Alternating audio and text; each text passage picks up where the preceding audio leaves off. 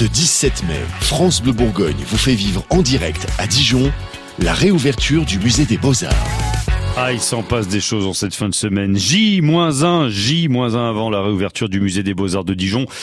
The place to be hein, en ce mois de mai 2019. Et en attendant de vivre en direct euh, ce week-end historique, et eh ben on continue de faire le tour de Dijon avec vous, Charlotte Millet, à la découverte des endroits incontournables comme comme la Tour. La Tour Philippe le Bon, du haut de ses 46 mètres, surplombe l'ancienne cité des ducs de Bourgogne. Pendant les beaux jours, les touristes et les Dijonnais réservent leur visite et découvrent alors les trésors cachés de l'un des plus anciens édifices de Dijon.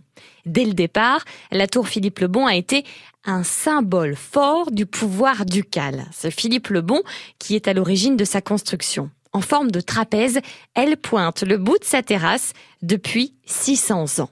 Pour arriver en haut, il faut d'abord gravir 316 marches. Mais avant de vous laisser profiter de la vue, ralentissons le pas à partir du troisième étage.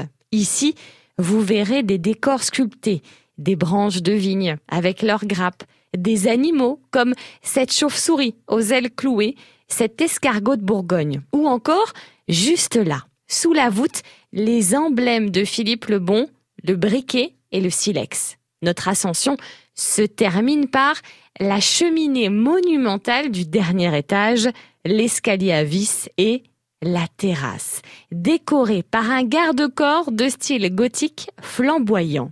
Là, N'hésitez pas à vous abandonner à cette vue. Vous comprendrez alors pourquoi Dijon est surnommée la ville aux 100 clochers. Et si le soleil se couche au même moment, vous ne pourrez pas succomber à la magie de cette vue unique. Seulement 18 personnes peuvent gravir les marches de la tour Philippe le Bon en même temps. Pensez donc bien à réserver et certains soirs un verre de kir est même compris dans la visite. Comme quoi, toutes les raisons sont bonnes pour trinquer à la majestueuse histoire de Dijon et de son palais des ducs de Bourgogne. Et comme quoi Dijon, c'est vraiment toute une histoire. France Bleu Bourgogne. France Bleu.